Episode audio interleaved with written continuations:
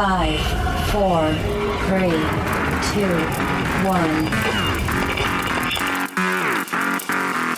Ha llegado el momento, tu momento para disfrutar, para divertirte, para informarte. Este es tu momento de ser libre en nuestra frecuencia. Ponte los audífonos, vivamos, la experiencia.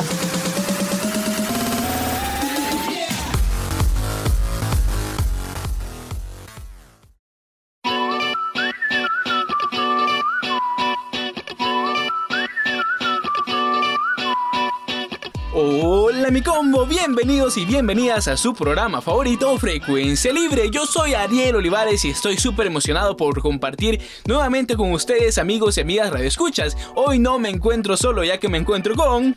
Sandy Cortés. Hola, hola amigos y amigas, ¿cómo están? Espero que hayan pasado súper bien estos días. Es un placer para mí compartir con ustedes estos 30 minutos cargados de información. Así es amigos y amigas, como nos encanta compartir con ustedes como lo dijo Sandy y les traemos hoy un programa más que interesante. ¿O me equivoco? Claro que no te equivocas Ariel. La verdad es que traemos variedad de temas para cada uno de nuestros escuchas. Y precisamente iniciaremos este programa con una sección que a muchos nos encanta escuchar.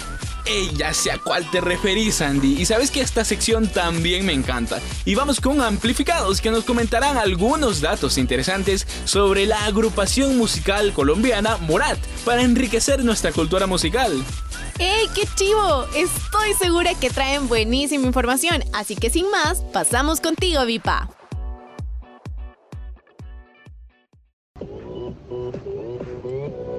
Esta es tu sección Amplificados. La sección para los amantes de la música.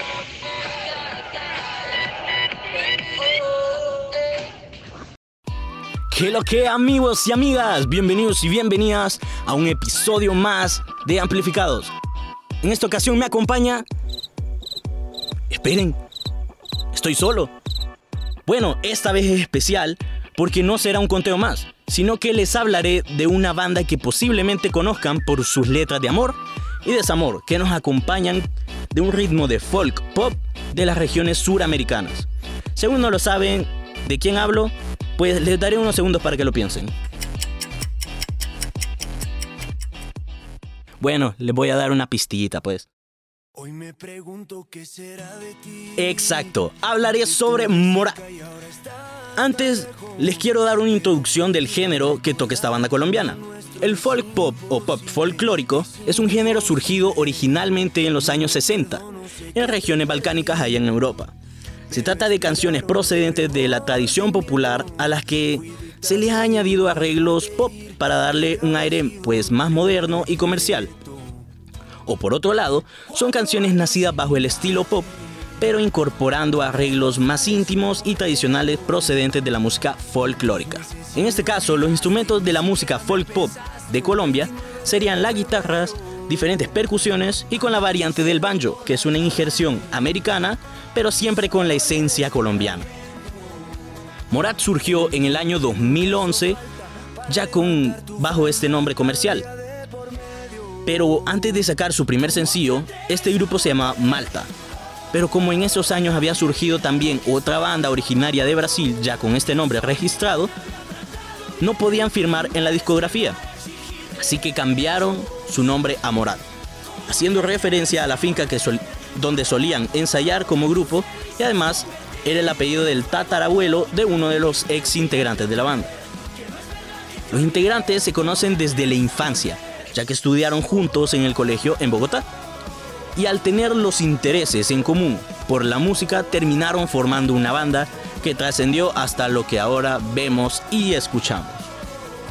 El grupo originalmente estaba conformado por Juan Pablo Izaza, Juan Pablo Villamil, Simón Vargas, Alejandro Posada. Pero este último se separó del grupo para continuar sus estudios de ingeniería, haciendo que Martín Vargas, el hermano menor de Simón, se uniera como parte de las percusiones y voz en Morat.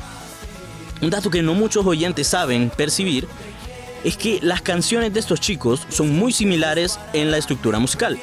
Esto se debe a que a la hora de componer son estrictos en la métrica musical que llevan, con el propósito de enlazar con los oyentes y provocar esta sensación de me siento identificado. ¡Ay, es que está yo esta canción! Curioso esto, ¿no? Coméntanos en nuestras redes sociales de Frecuencia Libre qué te parecen estos datos. Ya en 2015 hicieron su primera aparición musical con el sencillo Mi Nuevo Vicio, junto a Paulina Rubio, dándose a conocer en algunos países de Latinoamérica. Pero no fue hasta el año 2016 que publicaron su primer álbum de estudio sobre el amor y sus efectos secundarios. Este contaba de 12 canciones y debutó en el primer lugar en varios países iberoamericanos como España, Colombia, entre otros. También en 2016 fueron nominados a los premios Grammy Latinos, a la categoría de Artista Nuevo. Para el 2017, Morat lanzó un par de sencillos y nuevas ediciones de su primer álbum. Además, formaron parte de la banda sonora de la película Mi Villano Favorito 3, con la canción Yo contigo, tú conmigo, en colaboración con el artista español Álvaro Soler. En noviembre del 2017 publicaron Besos en Guerra junto a Juanes, como sencillo de su segundo álbum de estudio, Balas Perdidas, lanzado en el 2018, álbum el cual harían un tour mundial bajo el mismo nombre. En esta ocasión se presentarían también en El Salvador. Si fuiste a su concierto, coméntanos también en nuestras redes sociales cuál fue tu experiencia o cómo la pasaste ese día. En 2019 lanzaron otro par de sencillos como Presiento en colaboración de la cantante Aitana y la reedición de Balas Perdidas. En noviembre del 2019 lanzaron dos sencillos de su tercer álbum de estudio, A dónde vamos y Enamórate de alguien más. Además, fueron nominados a la categoría de Mejor Álbum Pop Contemporáneo en los premios Grammys Latinos por su álbum Balas Perdidas. Llegó el 2020, año de la pandemia y confinamiento, y honestamente para este año fue donde sacaron más de sus sencillos para armar su tercer álbum lanzado por estos sencillos. No terminó, Nunca te olvidaré, Bajo la mesa, La Bella y la Bestia, Más de lo que aposté, Labios rotos y finalmente Al aire. En 2021 lanzaron las canciones No hay más que hablar, Porfa no te vayas, De Cero y con la última colaboración de Dana Paola cerraron su álbum titulado ¿A dónde vamos?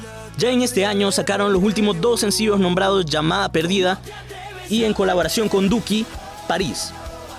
Y como resumen rapiditito, porque el tiempo se nos está acabando, no es una banda muy antigua esta, en relación con muchas bandas que siguen sacando éxitos. Pero es sorprendente que hoy en día se sigan escuchando géneros fuera del urbano.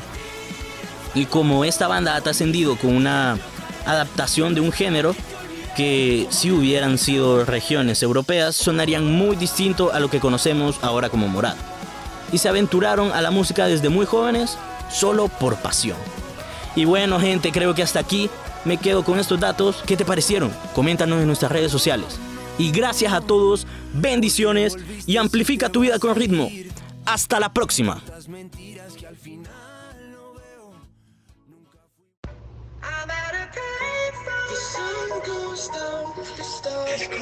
Esta fue tu sección Amplificados.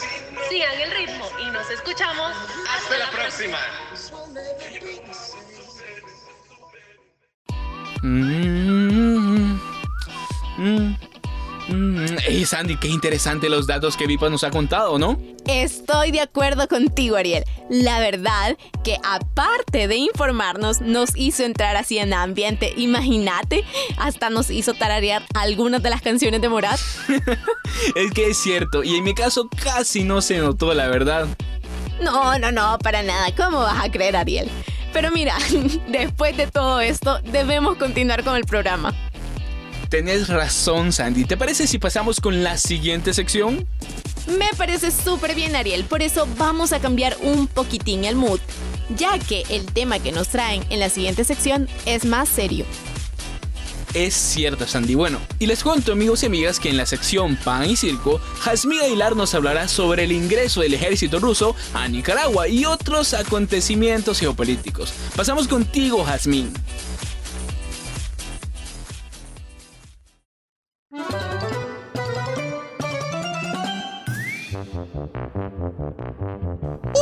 Damas y caballeros. Sean bienvenidos a la Casa del Pueblo. Digo, a nuestro honorable circo. eh, eh, no, perdón, este, a nuestra sección. Hoy habrá un nuevo material para memes. Perdonen mis queridos amigos, pero en la Casa del Pueblo siempre abordamos temas de mucho interés para todos. Porque el pueblo así lo quiere.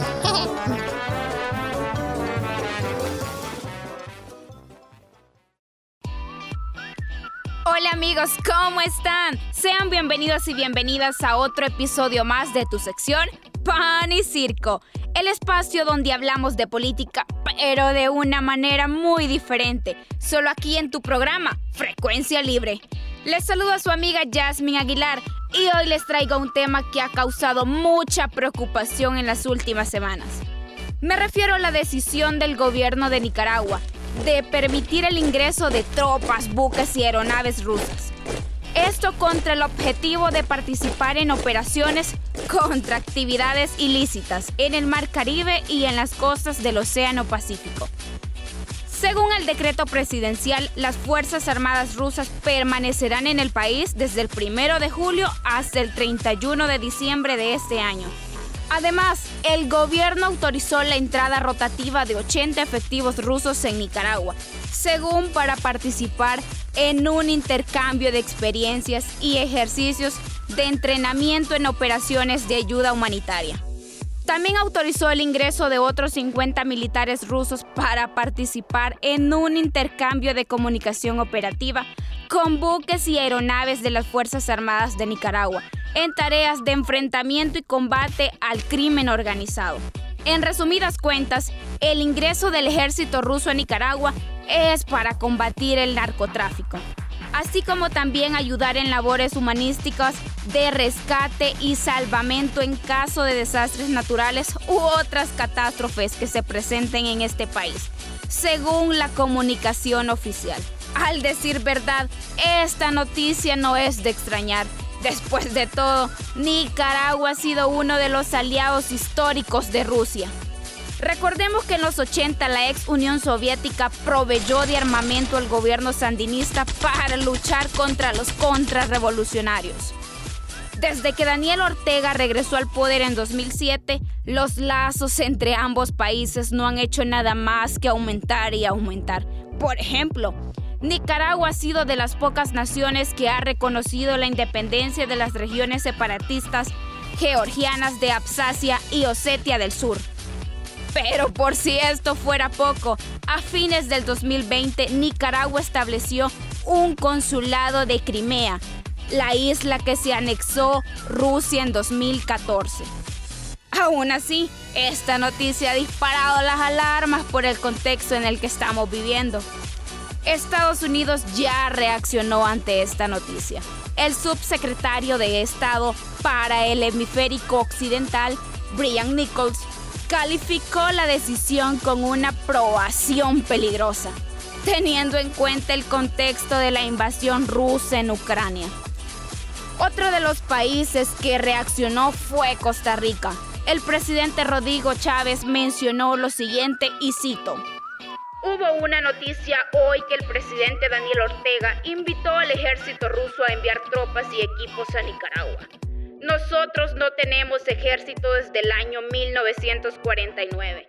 Imagínense cómo nos sentimos, preocupados y con mucha razón. Y la verdad no lo culpo. Ahora los ticos han de sentir en su cuello el aliento del oso. ¿Coincidencia o no? El Congreso de Costa Rica aprobó el desembarco y permanencia de dos buques estadounidenses en el puerto de Punta Arenas. Se trata del buque Wesh Bichita y del buque Wesh Canberra. Pero esperen que aquí todavía hay más. Resulta que Nicaragua no solo ha aprobado el ingreso de tropas rusas. En el mismo decreto presidencial, Ortega autorizó que por seis meses el ingreso de tropas, naves y aeronaves de la Fuerza Nacional de Venezuela, que estos llevarán a cabo las mismas funciones que Rusia. También autorizó el ingreso de militares de Cuba y de México, quienes participarán según en un intercambio y labores de carácter humanitario.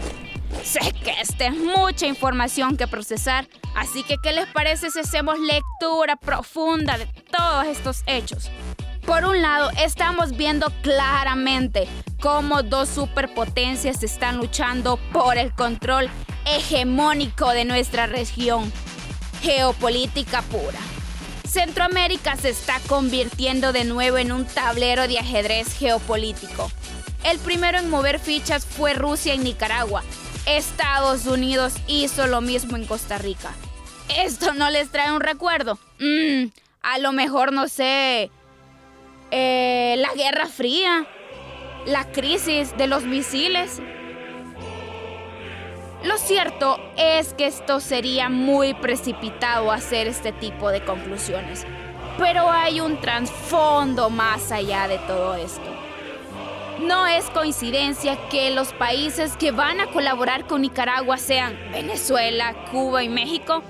Tres de estos países fueron excluidos de la Cumbre de las Américas y el presidente de México no asistió precisamente por dicha razón. Esto podría ser una forma clara de desligarse del liderazgo estadounidense. Lo que estamos viendo así que las primeras manifestaciones de la lucha entre un mundo unipolar contra un mundo multipolar, como lo han llamado los líderes como Vladimir Putin.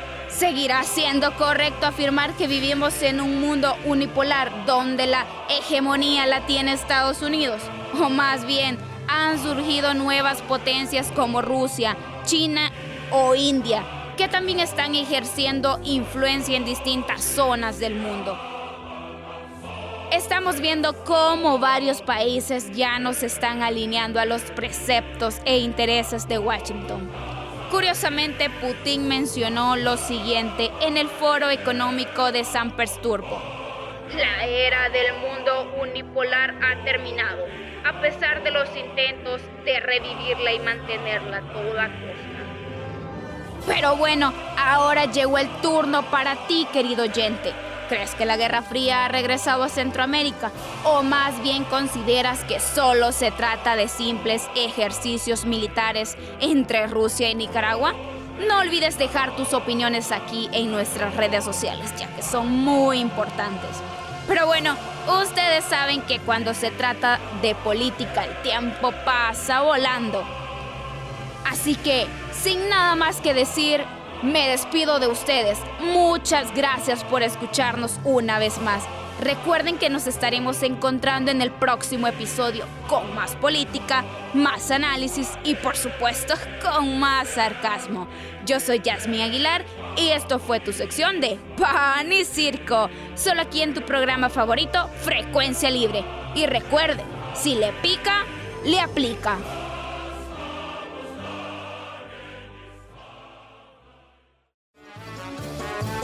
Gracias, hermoso público. Se da por terminada esta sesión plenaria. Eh, eh, digo, digo, la sección. ¡Ay, qué maravilloso! Nunca habíamos oído algo así. Hasta el próximo pan y circo. No mencionaste el jefe. Tonto.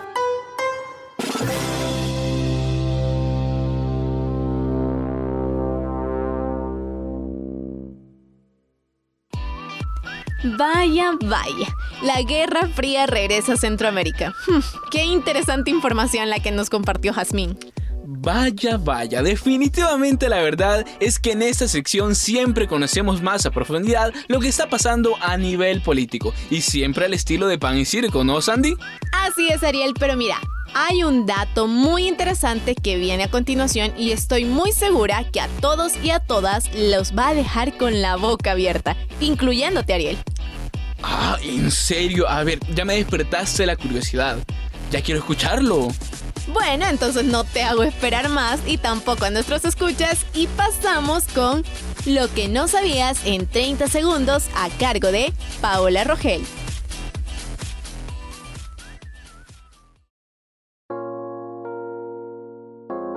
¿Cuántas veces nos hemos quejado por la cantidad de polvo que se acumula en nuestra casa y hasta muebles? Ah, ¿verdad que ya lo hemos hecho? Pero te podrías imaginar que tú eres el responsable de todo el polvo que se junta en tu casa. Mmm, vaya, vaya. El polvo que vemos frente al resplandor que entra por la ventana de nuestra casa, así como el que se acumula en el suelo o sobre los muebles, está compuesto en un 90% por células muertas de nuestro cuerpo. Vaya dato, esto fue lo que no sabías en 30 segundos con Paola Rogel.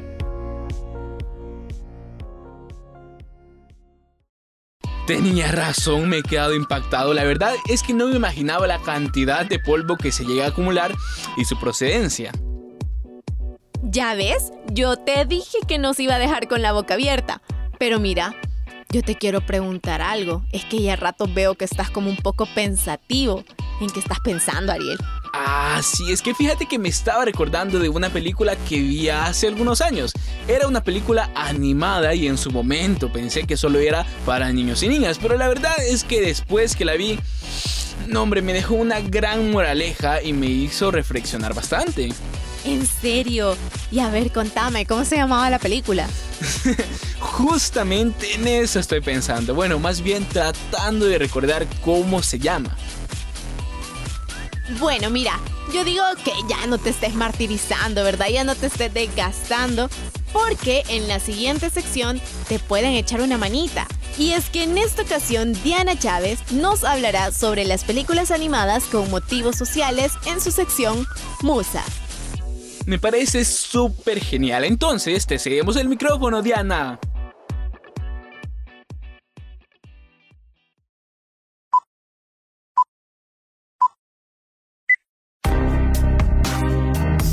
¿Estás listo para saber del buen cine? Ven con nosotras, Musas. Conocerás datos curiosos, información interesante y recomendaciones del séptimo arte. Luces, cámara y musas.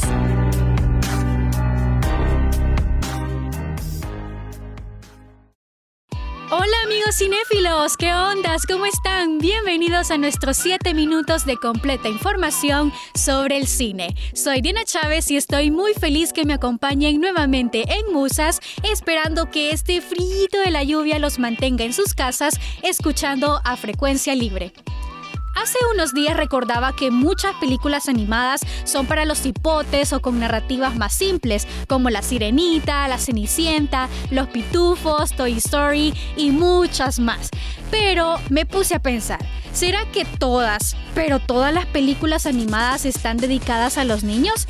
Mmm, definitivamente no.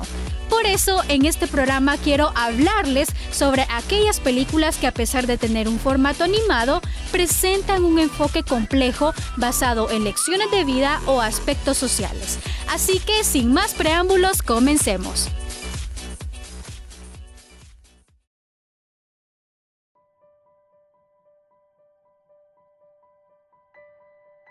Las producciones animadas nos presentan historias que conmueven nuestro corazón o nos sacan una lagrimita desde el primer vistazo. Este es el caso de Inside Out o en español Intensamente, la historia de cinco emociones. Alegría, tristeza, furia, asco y miedo, que van evolucionando día a día en la mente de Riley, la protagonista de esta narrativa.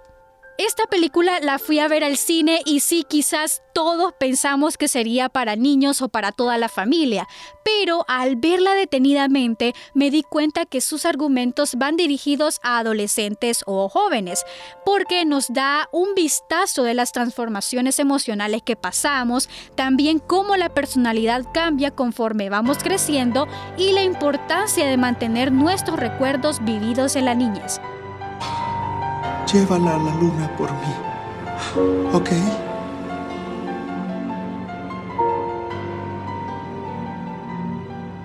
Sin duda es emocionante esta película.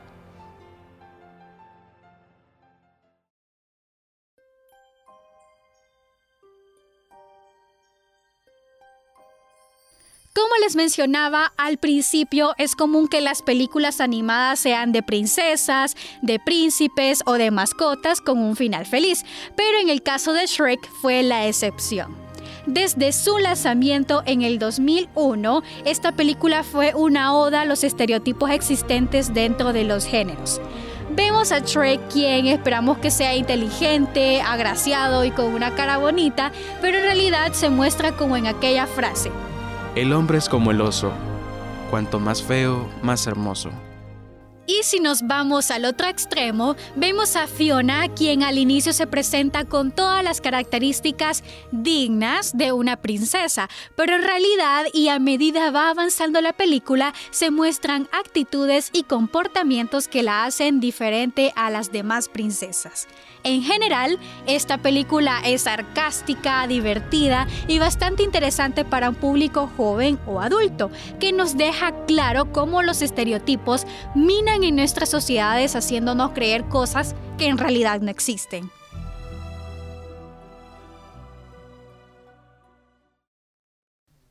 Pixar se ha caracterizado por sacar ambiciosas producciones que últimamente nos han dejado pensativos con sus narrativas. Una de ellas es Soul, protagonizada por Jamie Foxx y Tina Fey, que en 2020 se convirtió en la película más filosófica, madura e impresionante del estudio de Disney. Bueno, si ustedes no la vieron, nos habla sobre la historia de un músico que se enfrenta solo, sin ayuda de nadie a su mayor objetivo, formar parte de una banda que toca jazz.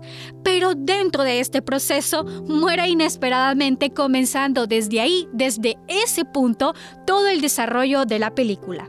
Pero, ¿por qué digo que esta película es la más filosófica, madura e impresionante de Pixar? Bueno, según la revista de entretenimiento QG de México y Latinoamérica, hay un montón de metáforas sobre la psicología y toma referentes de la filosofía, como Davis Wallace, Abraham Lincoln o Carl Jung. El aspecto visual no se diga, nos muestra texturas, movimientos, sombras e iluminación tan reales que trascienden la animación. Y por último, pero no menos importante, la reflexión final de esta película nos habla sobre cuál es el propósito de la vida, qué nos motiva día a día a salir adelante y por qué a veces dejamos de perseguir nuestros sueños.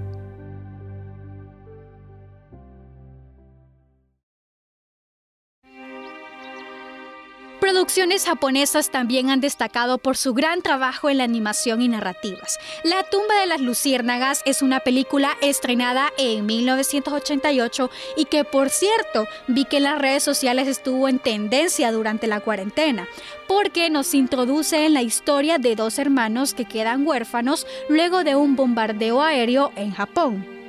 Pero en esta ocasión no solo quisiera destacar el amor con el que Seita cuida a su hermana Setko y el realismo de la animación, sino que también retomo algunos elementos sociales que nos deja ver la peli, como el aprovechamiento que existe de la inocencia de ambos niños, las condiciones precarias en las que tuvieron que vivir, en las que tuvieron que estar, y la insensibilidad por parte de los que lo rodeaban, de su familia principalmente, y el egoísmo en tiempos críticos o en tiempos difíciles. Esta película nos habla con rudeza sobre todas estas situaciones y nos provoca esa sensación de incomodidad y de impotencia por lo que le sucede a estos niños. Este film sin duda es una obra de arte.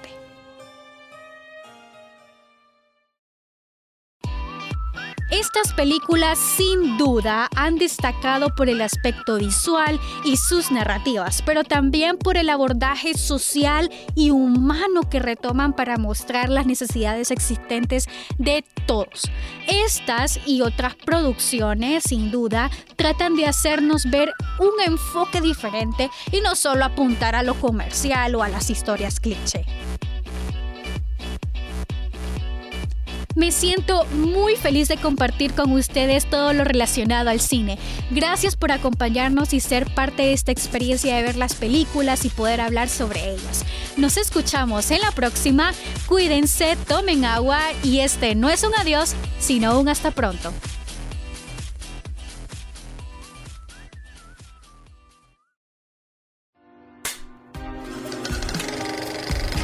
Esta fue la sección Musas.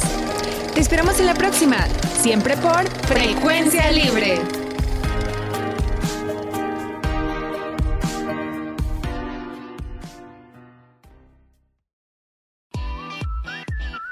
Vaya, mira, hay variedad de películas que aparentemente son solo para niños.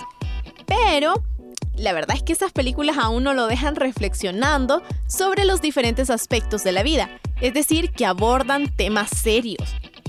Interesante listado de películas, la verdad. Bueno, lastimosamente solo nos queda compartir una cosa más y es la recomendación musical porque ya tenemos que ir cerrando nuestro programa.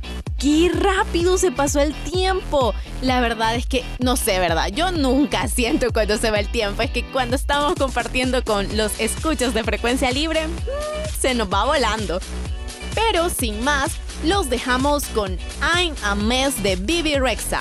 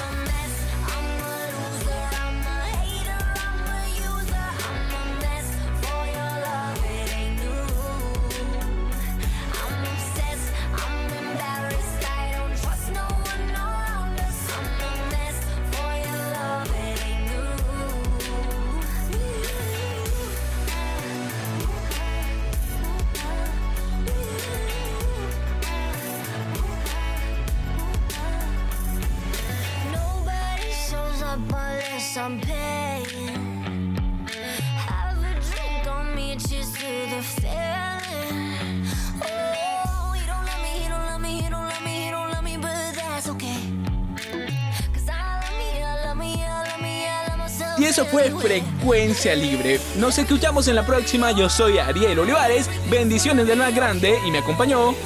Sandy Cortés, fue un gusto compartir con ustedes muchas bendiciones y abrazos. Les manda su amiga.